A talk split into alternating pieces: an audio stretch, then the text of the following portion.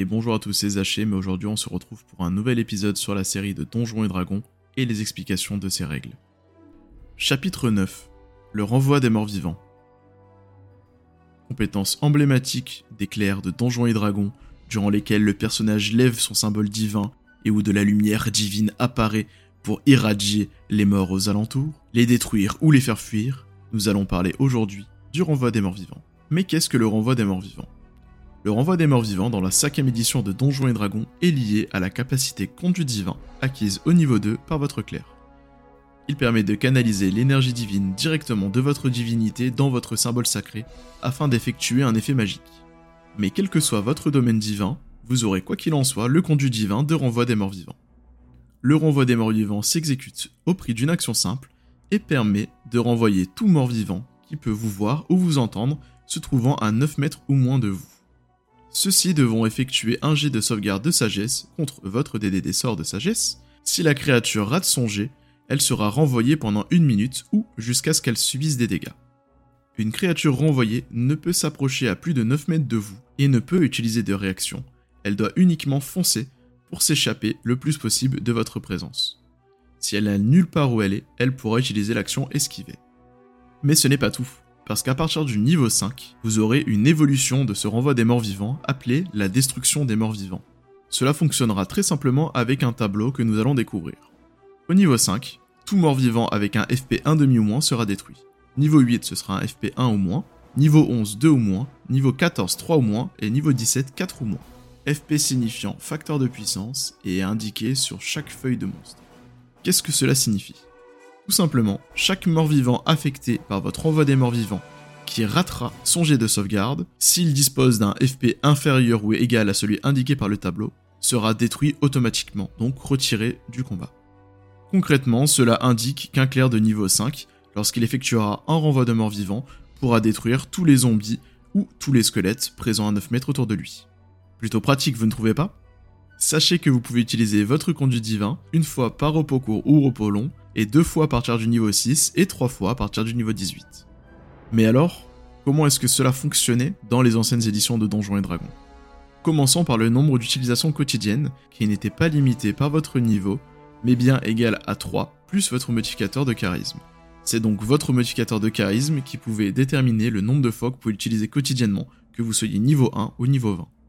La portée elle aussi n'était pas tout à fait la même, vu qu'elle était de 18 mètres au maximum. Cependant, il était impossible de repousser des morts vivants qui disposaient d'un abri total. Enfin, la compétence n'était pas tout à fait la même et fonctionnait d'une manière différente. En effet, la première chose à faire lorsque vous vouliez effectuer un test de renvoi des morts vivants était de faire un jet de charisme, donc un des 20 plus votre modificateur de charisme. Cela permettait de retourner à une table qui s'appelle la table de renvoi des morts vivants que nous allons découvrir. Qu'indique cette table? Elle permet de faire la corrélation entre votre résultat et le nombre de DV maximum des morts vivants affectés par votre renvoi. On va rentrer en détail là-dessus parce que c'est un peu plus compliqué. Contrairement à la cinquième édition où vous affectez l'ensemble des morts vivants qui devaient faire un G, dans les anciennes éditions de Donjons et Dragons, vous pouvez infecter uniquement certains types de morts vivants avec un certain nombre de DV. Les DV sont les dés de vie. C'est-à-dire que si par exemple vous étiez un clerc de niveau 1 et que vous avez fait un G entre 10 et 12, uniquement votre niveau de prêtre est pris en compte pour déterminer le nombre de DV et donc vous ne pourrez renvoyer des morts vivants avec uniquement un dé de vie. Sachant que des squelettes et des zombies ont deux dés de vie, ça vous laisse estimer le type de mort vivant que vous pourrez renvoyer. Mais ce n'est pas tout, parce qu'une fois qu'on a déterminé le type de mort vivant qui pourra être affecté à rapport à son nombre de dés de vie, il faut lancer un deuxième jet pour savoir l'efficacité du renvoi de mort vivant. Pour cela, très simple, on lance 2d6, on ajoute son niveau de prêtre et son modificateur de charisme, et là, on aura le nombre de dés de vie de mort vivant qu'on pourra affecter. Si on prend un exemple, je suis un prêtre de niveau 1 avec un bonus de plus 3, donc j'aurai 4 dés de vie que je pourrais affecter. Je tire 2 d 6, j'obtiens 3. Je pourrais donc affecter 7 dés de vie au total. Ce qui veut dire que si mon renvoi des morts vivants a affecté 4 zombies, ayant chacun 2 dés de vie, seulement 3 d'entre eux pourront être renvoyés, tandis que le quatrième, je ne disposerai pas assez de dés de vie pour pouvoir le renvoyer. Mais alors, quel est l'effet du renvoi des morts vivants dans cette édition-là? L'effet est un petit peu plus puissant, nous allons voir ça en détail, car en effet déjà le renvoi va durer une minute comme sur la cinquième édition.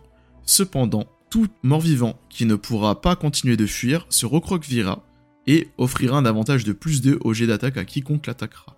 Si le prêtre se rapproche à moins de 3 mètres d'un des morts vivants qu'il a repoussé, l'effet s'annule, ce qui veut dire que le prêtre pourra uniquement les attaquer à distance. Cependant, vos coéquipiers pourront les affronter en contact sans casser votre renvoi des morts vivants. Ce qui est beaucoup plus puissant que dans la cinquième édition où le moindre dégât annulait votre renvoi des morts vivants. De plus, si le niveau du prêtre était deux fois supérieur au nombre de DV des morts vivants qu'il affecte, au lieu de les repousser, ceux-ci étaient directement détruits. Enfin, ce renvoi-là était aussi conditionné par votre alignement. En effet, un prêtre bon aura le renvoi des morts vivants tel que nous l'avons décrit. Mais un prêtre mauvais n'aura pas tout à fait les mêmes effets. Un prêtre mauvais pourra intimider les morts vivants, c'est-à-dire les forcer à se recroqueviller, ce qui aura pour effet d'ajouter un bonus de plus 2 à l'attaque des personnes qui les attaquent. Il pourra essayer aussi de les contrôler, pour cela il pourra leur donner une instruction simple, d'une action simple, mais il sera limité à un nombre de DV ne dépassant pas son niveau. Ce qui veut dire qu'un prêtre de niveau 1 pourra contrôler potentiellement un mort-vivant avec un DV, ce qui veut dire pas énormément de choses. Il pourra aussi essayer de dissiper une tentative de renvoi d'un prêtre bon ou d'un clerc bon, ou alors augmenter le moral des morts vivants pour leur permettre de mieux résister à un renvoi d'un prêtre bon. Enfin, un prêtre neutre pourra choisir comment il se situe. Est-ce que ses sorts de renvoi seront comme ceux d'un prêtre bon ou comme ceux d'un prêtre mauvais? Quoi qu'il en soit, il doit faire le choix à la création du personnage et le choix est irrévocable. Enfin, petite subtilité, les paladins obtenaient également l'aptitude de renvoi des morts vivants à partir du niveau 4 et ils pouvaient le lancer en étant considérés comme un clerc de niveau 1. Cette subtilité a totalement disparu dans la cinquième édition, dans le sens où ce ne sont pas tous les paladins qui le reçoivent, mais uniquement les paladins avec certains types de serments. Par exemple, le serment de dévotion permet d'avoir un renvoi des impies en conduit divin, qui permettra de renvoyer les morts vivants et les fielons pas uniquement les morts vivants. Il pourra également, en prenant le serment des anciens, avoir un conduit divin renvoi des infidèles, qui permettra donc de renvoyer les féeriques et les fielons, donc plus du tout les morts vivants. Vous l'aurez compris, cette compétence emblématique d'éclair a énormément évolué au fur et à mesure des éditions pour devenir beaucoup plus simple et facile d'utilisation tout en étant un petit peu moins puissante, même si on garde le côté destructeur à partir du niveau 5 dans la 5 édition de Donjons et Dragons elle pourra être un petit peu moins souvent utilisée par vos clercs, puisqu'ils pourront l'utiliser une, deux ou trois fois en fonction de leur niveau par repos court ou repos long, mais elle permettra à vos clercs de simplifier énormément de combats contre des morts vivants. Alors, abusez-en, surtout à partir du niveau 5 où vous pourrez détruire des salles entières de squelettes et de zombies. Et on le sait très bien, dans certaines aventures telles que la malédiction de Strad ou la tombe de l'annihilation, les combats contre les morts vivants sont très très fréquents. Ce sera tout pour aujourd'hui. J'espère en tout cas que cet épisode vous aura plu. On se retrouve très prochainement pour la suite de cette chronique. C'était Zachem. Amusez-vous bien et racontez-vous de belles histoires. Ciao